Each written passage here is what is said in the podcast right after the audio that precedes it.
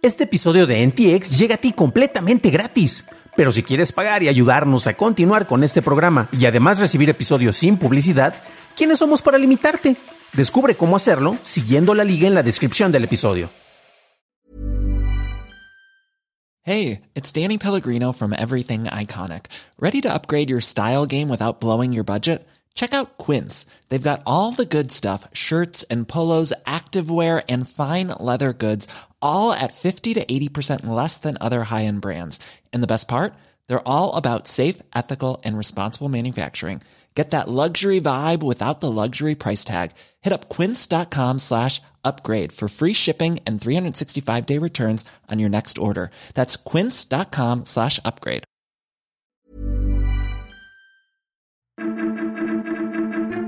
Twitter pudo competir contra OnlyFans, Meta e Instagram te dejan vender NFTs y qué implica la libertad de expresión en influencers.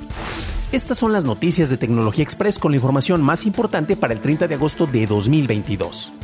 Meta anunció en un post que los usuarios de Facebook e Instagram de los Estados Unidos podrán publicar sus NFTs a partir de esta semana. Estos usuarios podrán conectar sus billeteras digitales a ambas plataformas para poder publicar sus coleccionables digitales comprados o creados en cualquiera de estas plataformas, etiquetando automáticamente el creador y no habrá cobro de tarifas. Meta aclaró que esto se implementa con un número limitado de creadores, aunque no especificó cuántos participarán en este programa. ¿Sabías que Twitter estuvo a punto de ofrecer suscripciones al estilo de OnlyFans?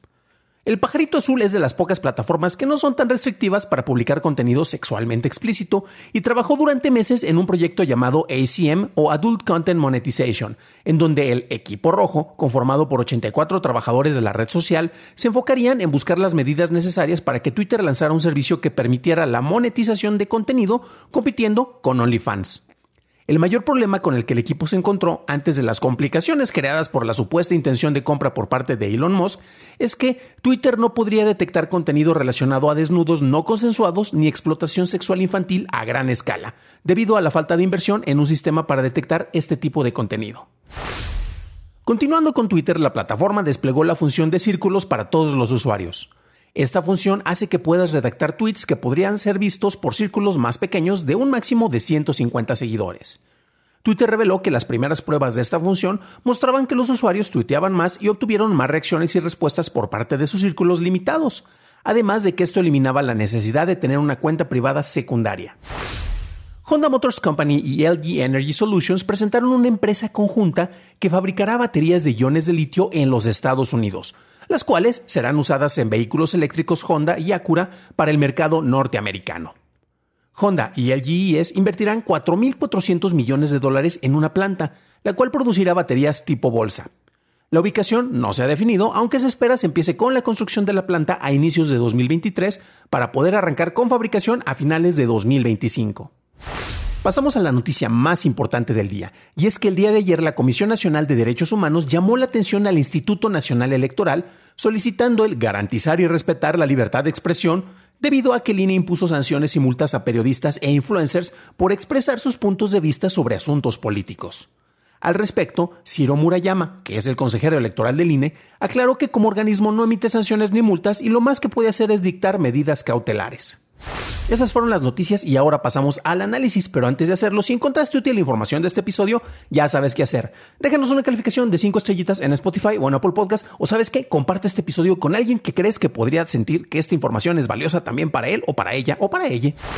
Esta fue una noticia que honestamente me causó cierta, ciertas reacciones que, bueno, voy a expresar a continuación de una manera que quiero que sean más elocuentes. Por cierto, recuerden que pueden buscar eh, esto en forma de texto de una manera como ensayo, en mejor forma, sin mis tartamudeos y esas cosas, y lo encuentran en dancampus.substack.com. La liga la encuentran en la descripción del episodio, por cierto. Pero bueno.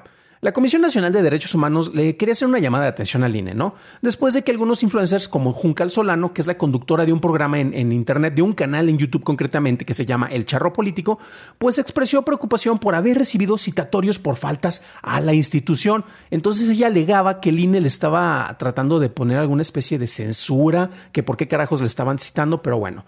Después de esto, pues bueno, es uno de los casos sobre los cuales se está especulando que fue esto, porque recordemos que hace varios meses eh, se, se, establecieron precisamente multas en contra de distintos influencers, actores, estrellas, eh, que eran gente reconocida, porque estuvieron hablando y haciendo propaganda electoral en un periodo en el cual estaba establecido que no podían hacerlo. Entonces, ahí sí estaban violando la ley. Entonces, ahí estaba más que justificado y el INE emitió una cuestión que es precisamente un, aviso y sobre esto el Tribunal eh, Electoral eh, ya, ya, podía tratar de emitir las multas, que fue lo que se estableció, ¿no? Pero bueno, entonces llamaba muchísimo la atención porque el INE, y tal cual lo puso en un tuit que, es que se emitió a las 9, de la, 9 con 4 de la mañana el día de ayer, ponen un, un pronunciamiento y también llama mucho la atención porque, híjole, una disculpa para los que quieren solo noticias de tecnología, porque sí voy a hablar un poco de política, la Comisión Nacional de Derechos Humanos ha quedado desmantelada gracias a la actual administración y honestamente no se manifiestan en muchos puntos eh, para defensa de periodistas cuando deberían de hacerlo.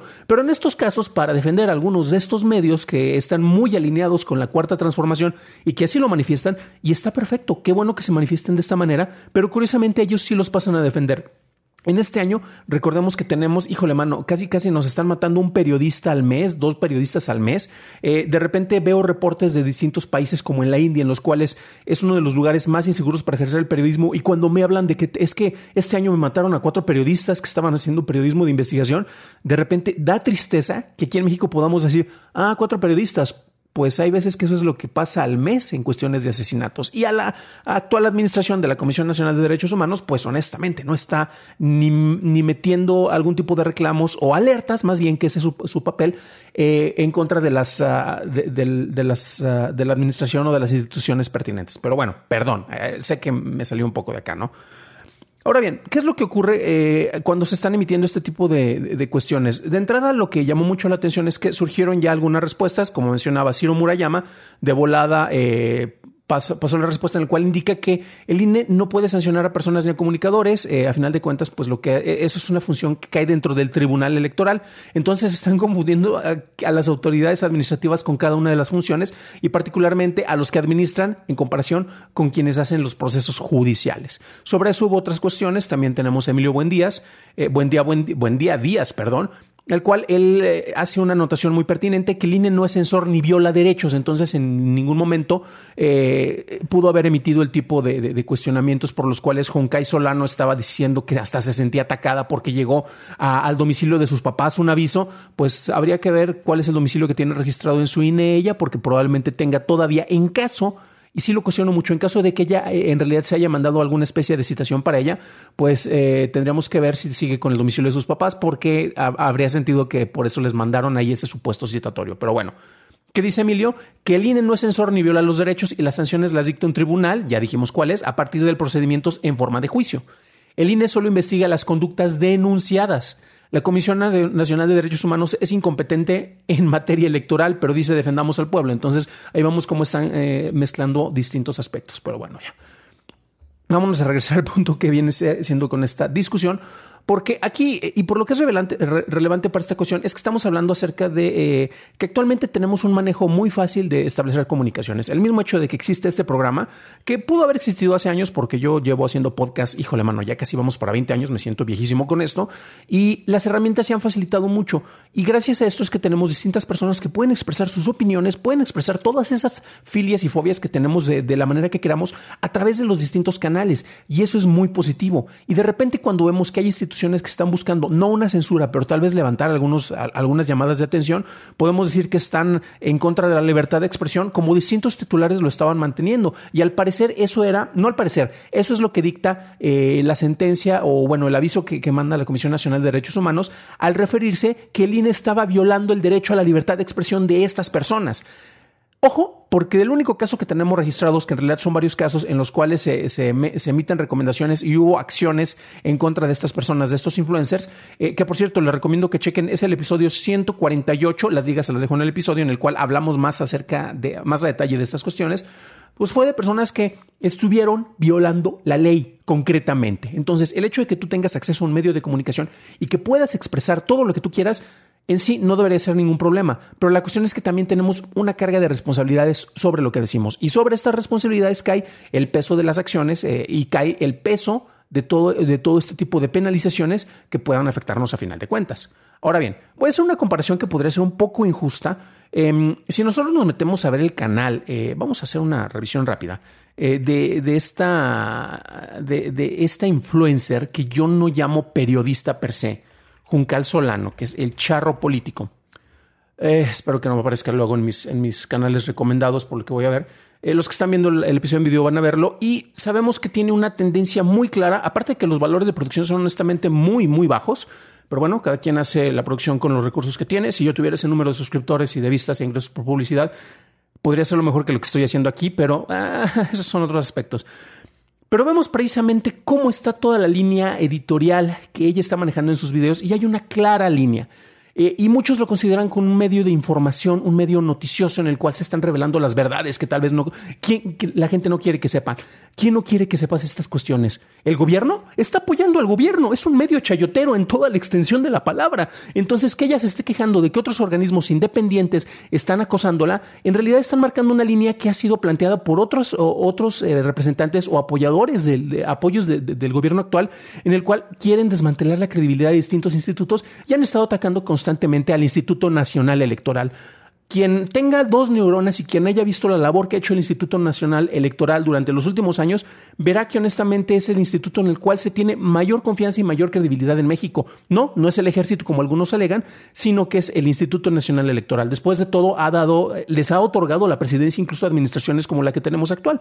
Pero bueno, esta es la línea editorial que tenemos. Hay personas como por ejemplo el buen eh, Muñe, que les recomiendo mucho su canal, el cual hizo un video hace bastante tiempo en el cual habla acerca de los youtubers de izquierda y habla precisamente de medios como Quesadilla de Verdad, habla como el, el charro este político que mencionaba, habla como, bueno, habla de distintos. Y honestamente les recomiendo, la liga nuevamente la encuentran en la descripción del episodio, que chequen eso porque se ve precisamente la gran diferencia entre personas que funcionan más como voceros eh, expresando distintas opiniones y se quieren dar el papel de representantes, el, el papel de periodistas cuando no cumplen ni siquiera con el mínimo para hacer un proceso de investigación y tratar de presentar cuestiones que, van más en la objetividad y en el análisis de un evento, sino que tienen que ver más con las filias que tienen con los políticos. Nuevamente, con eso no hay ningún problema. Todos podemos expresar nuestras distintas opiniones, pero en el momento en el cual quieres ser tratado como un medio respetable, y tener el nivel de influencia, tienes que acatarte y tienes que ah, tener el nivel de responsabilidad sobre lo que estás diciendo. Y muchos de estos influencers, eh, pues simple y sencillamente no quieren catalogarse de esta manera, no quieren catalogarse como periodistas, pero quieren recibir los beneficios que podrían tener al tener este tipo de acreditaciones.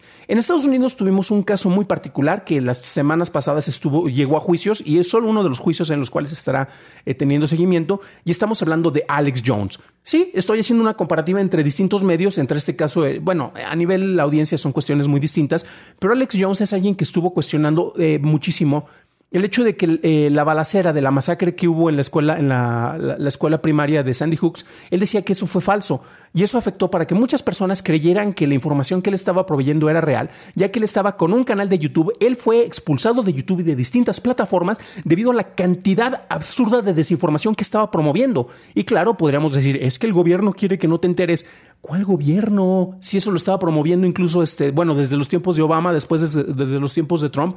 Y ¿Qué clase de información estaban promoviendo? Eran teorías de conspiración. Le llegan los juicios, le llegan los procesos penales, va a tener que pagar alrededor de 50 millones de dólares y es solo uno de los juicios que se están llevando en su contra por difamación, por efecto, incluso con familias que perdieron a sus hijos en la balacera. ¿Cómo carajos él se atreve a decir que este tipo de eventos no fueron reales porque él no creía lo que pasaba en los medios oficiales. Y eso lo tenemos en distintos casos y está replicado. En su caso ha tenido distintas penalizaciones, él continuó con distinto éxito eh, ya con sus plataformas a nivel personal, tiene la libertad de expresión y puede expresar todo lo que quiera, pero aquí le están cayendo las consecuencias por el tipo de sandeces, y perdón que utilice esa palabra porque objetivamente no se puede catalogar este tipo de desinformación como algo que pueda tener libertad en todo el Internet, y ya le está llegando la penalización por esos aspectos. En el nuevamente de, esta chica de, de, Juncal Solano, si en realidad le llegó alguna especie de requisito para que se presentara en el INE, eh, alguna, alguna, especie de citatorio, pues que lo, ¿por qué no se va a presentar para ver qué es qué es lo que está ocurriendo. No es como si fuera una demanda o algo por, el respecto, pero bueno, por lo pronto no ha mostrado alguna evidencia de que esto se haya ocurrido y se está victimizando. Y a través de eso busca que tenga mayor atención, atención por parte de sus seguidores. Si tiene tanta atención, por lo menos debería mejorar la calidad de producción que tienen sus programas o, bueno, digamos que no lo puede hacer porque no tiene los recursos, a pesar de la cantidad de apoyos que puede tener por ingresos publicitarios o por ingresos a través de distintas instituciones de gobierno que seguramente puede estar recibiendo por allá, pues debería mejorar por lo menos la calidad de investigación y el tipo de análisis que ofrece. Para un análisis más a detalle en inglés, visita dailytechnewshow.com en donde encontrarás notas y ligas a las noticias. Si quieres saber más sobre las penalizaciones influencers, puedes revisar nuestro episodio 148 y vas a encontrar las ligas en la descripción de este episodio para que llegues a él. Por cierto, hablando de YouTube, gracias a nuestros nuevos suscriptores como Marco Morales y el programa G29. Bienvenidos a bordo, camaradas. Eso es todo por hoy, gracias por acompañarme. Nos estaremos escuchando en el siguiente programa y deseo que tengas un magnífico martes.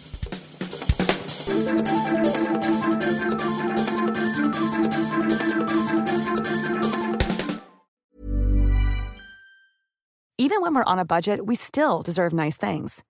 Quince is a place to scoop up stunning high-end goods for 50 to 80% less than similar brands. They have buttery soft cashmere sweaters starting at $50, luxurious Italian leather bags, and so much more. Plus, Quince only works with factories that use safe, ethical, and responsible manufacturing. Get the high-end goods you'll love without the high price tag with Quince. Go to quince.com/style for free shipping and 365-day returns.